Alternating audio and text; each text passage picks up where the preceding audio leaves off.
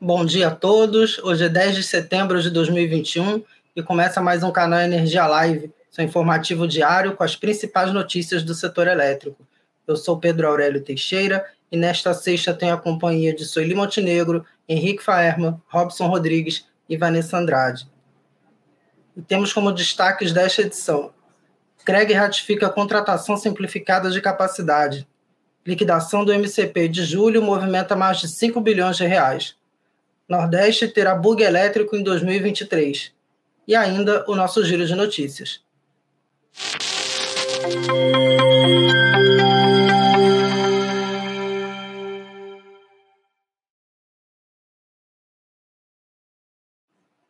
Dez horas, dois minutos. Estamos começando mais essa edição do canal Energia Live. Sejam todos muito bem-vindos.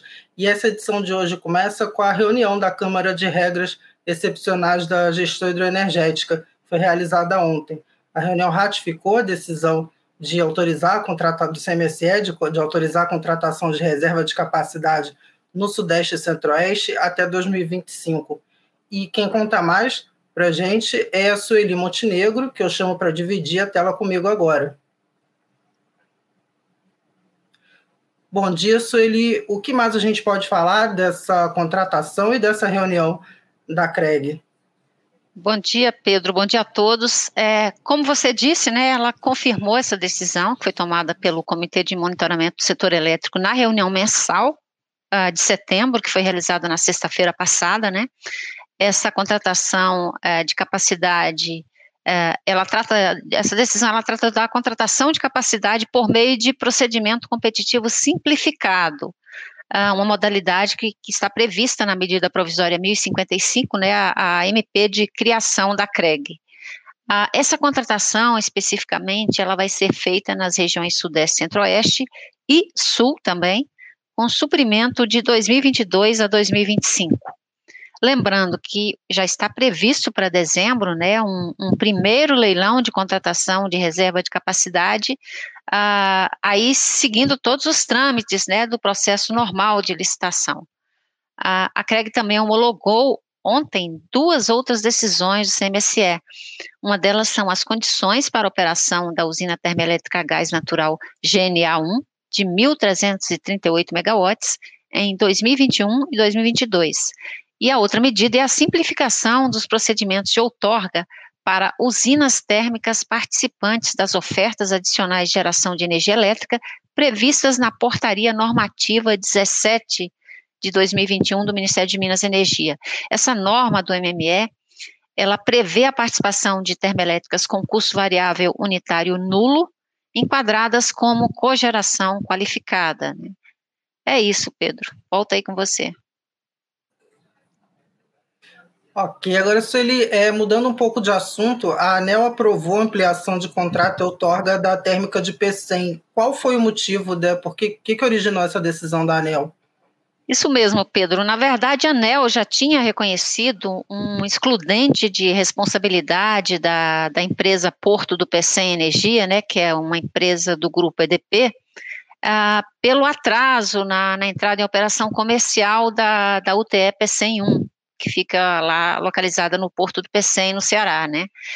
E aí o que foi feito agora foi é, usar esse, esse período aí para fazer essa extensão do, do tanto do contrato da, da, da, outorga de autorização da usina, né, quanto do, do, do, do, do período do, do, do, do, contrato, da vigência dos contratos uh, que a empresa uh, negociou no leilão de energia nova uh, a menos 5, de um, 2007. Uh, enfim, uh, a vigência dos contratos de, de, de venda de energia para as distribuidoras, o período do, dos contratos ele não muda, entendeu? Ele continua sendo de 15 anos. Só que assim, a autorização da usina, então, passou de uh, venceria em junho de 2046 e foi estendida até janeiro de 2000, desculpe, venceria em junho de 2043 e foi estendida até janeiro de 2044. Já a vigência dos contratos né, de comercialização de energia com as distribuidoras passa de dezembro de 2026 para julho de 2027. É isso. Um, Bom, são, é basicamente isso, mas, enfim, aplicando uma regra que já existe, né? Quando se reconhece o, o excludente de responsabilidade, a empresa, uh, você aplica isso uh, no deslocamento temporal aí, tanto da, das, da outorga da empresa, quanto se ela tiver contratos, né? Você aplica essa, essa extensão aí temporal ao contrato sem alterar o período lá de vigência daquele contrato que foi feito. É isso, Pedro, retorno com você aí. Ok, Sueli, obrigado pela tua participação hoje e um bom fim de semana. A liquidação financeira do mercado de curto prazo das operações de julho movimentou 5 bilhões e 200 milhões de reais, dos 6 bilhões e meio de reais contabilizados pela CCE. O destaque ficou por conta de uma nova onda de pagamentos relativos ao risco hidrológico. No mês, 23 agentes optaram pela quitação de 505 milhões de reais em valores até então retidos por liminares contra o GSF, reduzindo o valor represado de 1 bilhão e 600 milhões de reais para 1, para 1 bilhão e 200 milhões de reais. Ainda na CCE, o número de agentes comercializadores varejistas cresceu 48% em relação a setembro de 2020, chegando a 37%. No ano passado, foram sete novas habilitações, enquanto até o fim de agosto desse ano já são 11 registrados. Em 2021, foram concedidas habilitações para a Amber Comercializadora, Votner, Delta Fund, Green Yellow, Migratio, CMU Comercializadora Varejista, Ômega Comercializadora, Lightcom, Prime Energy e PWR Energy. E para terminar o assunto CCE, Dados preliminares do boletim Infomercado, quinzenal, apontam consumo de 62.706 megawatts médios no SIM em agosto, uma subida de 3,4% na comparação com o mesmo período de 2020. De acordo com a CCE, a demanda por eletricidade segue em linha com o esperado, com alta menos acentuada do que as registradas no primeiro semestre de 2021. No ambiente livre, o consumo foi 10,1% superior a 2020. Já no ambiente regulado, a demanda se manteve estável. E agora nós vamos falar sobre veículos elétricos, porque o Senai do Rio Grande do Norte e a indústria de veículos selvagens assinaram, assinaram acordo de cooperação para desenvolvimento do primeiro bug elétrico do Estado. Quem traz mais informações sobre essa parceria é o Henrique Faerman, que eu chamo para o canal Energia Live agora. Bom dia, Henrique. Como vai ser esse projeto do bug elétrico? Bom dia, Pedro. Bom dia a toda a audiência de mais um canal Energia Live. Depois de carro, moto, bicicleta, patinete, caminhão, ônibus e até avião, agora é a vez dos simpáticos bugs terem uma versão elétrica, após o acordo de cooperação assinado ontem entre o Senai e a indústria de veículos selvagem, conhecida por fornecer há 40 anos os bugs para as ruas e dunas do Rio Grande do Norte e outros destinos turísticos também, como por exemplo Fernando de Noronha. A estrutura do veículo está pronta na fábrica de 45 anos da empresa e receberá a adaptação mecânica da carcaça para implementação do motor elétrico e as baterias, o que deve acontecer até o fim de 2022. A ideia é desenvolver um protótipo em condições reais de rodar no litoral potiguar, com autonomia de 200 quilômetros, levando em consideração as rotas turísticas do estado, colocando também a tecnologia à disposição da Selvagem para replicar o modelo em uma futura linha comercial, com a empresa já registrando uma procura e demanda de clientes interessados no negócio. O Senai ficará responsável pelo desenvolvimento do uso da tecnologia e a integração dos componentes elétricos e mecânicos do veículo. Já a Universidade Federal do Estado caberá a parte de inteligência da eletrônica, o que inclui toda o controle, acionamento de motor, verificação da vida útil da bateria, análise do ambiente e detec detec detec perdão, detecção de falhas. Bom, desse acordo assinado ontem para o primeiro bug elétrico do Rio Grande do Norte, eram esses os destaques. Lembrando que quem quiser se aprofundar no assunto pode conferir a reportagem completa no nosso portal. Eu encerro minha participação por aqui e retorno contigo do Rio de Janeiro, Pedro. Obrigado, Henrique, pela participação hoje. E como hoje é sexta-feira, é dia de reportagem especial, que essa semana é do Robson Rodrigues, que eu trago para a tela agora. Robson, bom dia. É, o que, que você pode contar para nossa audiência aí da, sobre essa reportagem especial dessa semana? Pedro, tudo bem? Bom dia a você, bom dia também a todos os que nos assistem no canal Energia Live. Pedro, a reportagem especial dessa semana trata do mercado financeiro que cada vez mais se aproxima do setor elétrico. Está um pouco, inclusive, ligada aos desdobramentos políticos que vimos essa semana, né, com a bolsa subindo e descendo e como risco, né, esse tipo de risco afeta os papéis das empresas do setor elétrico. Pedro, é o seguinte, de, apesar da crise hídrica, interferências políticas, incertezas regulatórias, até mesmo riscos climáticos, os investidores não se intimidam e apostam no setor.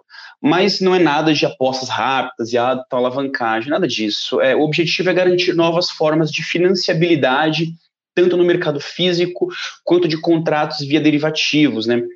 Nós conversamos para esse especial com a BBCE, né, que é o Balcão Brasileiro de Comercialização de Energia, falamos também com empresas, com tributaristas, inclusive também as empresas que surfam nesse contexto de novas modalidades de captação de recursos no mercado. É, note que as formas de financiamento que estavam muito concentradas em bancos de fomento, né, como o BNDES, o BNB, Banco do Amazonas, por exemplo, é, estão perdendo esse protagonismo. O contexto agora mudou, Muitas empresas estão, inclusive, adiando o IPO e partindo para a emissão de debêntures verdes, né, os chamados green bonds, que inclusive estão se tornando uma importante ferramenta para para projetos de energias renováveis no Brasil. Entra aí, inclusive, é, essa nova aposta ESG, né, como uma premissa importante nesse novo mercado emergente de finanças verdes no Brasil. Mas, obviamente, como nem tudo são flores, muita coisa pode atrapalhar é, essas modalidades aí de financiamento do setor elétrico no Brasil. O principal deles é o risco Brasil, né, que tem deixado os investidores com o pé atrás. A gente viu esses dias aí, né, com as declarações aí do presidente no 7 de setembro, que o mercado teve uma forte volatilidade, né. Os, enfim, as fontes ouvidas aí por por nós da nossa reportagem, percebeu que o mercado antes tinha uma percepção boa da agenda econômica do governo, mas enfim, corre já o boato que esse mercado já ensaia um desembarque silencioso, né? Justamente porque é, essa agenda não está sendo cumprida, né? O que o mercado obviamente espera é uma agenda que mitigue risco, mitigue riscos, né? Dê transparência e gere saudabilidade para os investimentos, principalmente investimentos a longo prazo. Soma-se ainda que a inflação começa a galopar, o dólar continua muito alto, os juros começam a subir e tramita no Congresso, inclusive, uma proposta de tributação de dividendos. O momento é de atenção. Uma coisa legal, inclusive o nosso colega Maurício começou a trazer nos especiais, a gente trouxe novamente aqui. É, a reportagem dessa semana está mais multimídia, além de texto e fotos, a gente também trouxe aí alguns vídeos com os entrevistados, um infográfico também, tá bem legal. Estou finalizando o material, logo logo vai para edição e até no comecinho da tarde, hoje ainda sai aí. Bom, as expectativas são essas, eu convido todo mundo a ficar atento aí que nas próximas horas o, o especial vai estar tá no ar. Tá bom, Pedro? Volto contigo. Obrigado, Robson. Então, o pessoal já sabe aí, fica ligado ao longo do dia que entra a tua reportagem especial. E agora chegou a hora do nosso giro de notícias com a Vanessa Andrade. Bom dia, Vanessa. Novamente eu lhe pergunto, que temos no giro de hoje? Bom dia, Pedro. Bom dia a todos que nos acompanham. Normalmente começamos o nosso giro falando dos níveis de reservatórios. No entanto, a ANS ainda não divulgou o boletim diário com os dados da última quinta-feira, 9 de setembro. Para saber mais detalhes sobre os níveis de armazenamento, acompanhe ao longo do dia no nosso portal. O outro destaque é que a Eletronorte assinou na última quinta-feira o contrato de compra e venda de ações da Norte Brasil Transmissora de Energia com a Leovac Participações, empresa controlada pelo Fundo de Pensão dos Professores de Ontário. O acordo, conforme divulgado em 13 de julho, é de alienar a totalidade de sua participação de 49% na NBTE.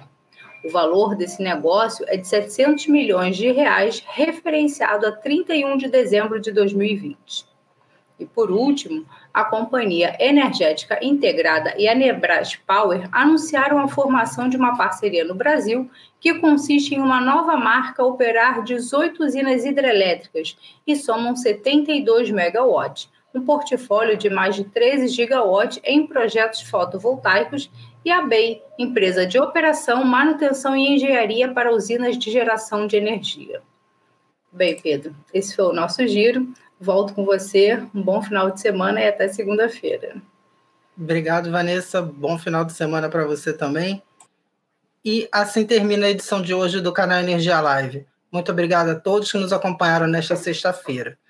Além de assistir ao vivo pelo Twitter, YouTube, LinkedIn e no Facebook dos nossos eventos, a gravação dos programas também fica disponível no nosso canal no YouTube, o TV Canal Energia, e no Instagram, Canal Energia Oficial. E lembrando mais uma vez também que se você ainda não é nosso seguidor, inscreva-se e ative para receber as notificações das nossas atualizações. Caso você também prefira, pode ouvir o nosso canal Energia Live em formato podcast nas principais plataformas como Google, Apple e Spotify. E para conferir mais detalhes sobre estas e outras notícias do setor elétrico, acesse canalenergia.com.br. Tenham todos um ótimo fim, um ótimo fim de semana. Tchau. Música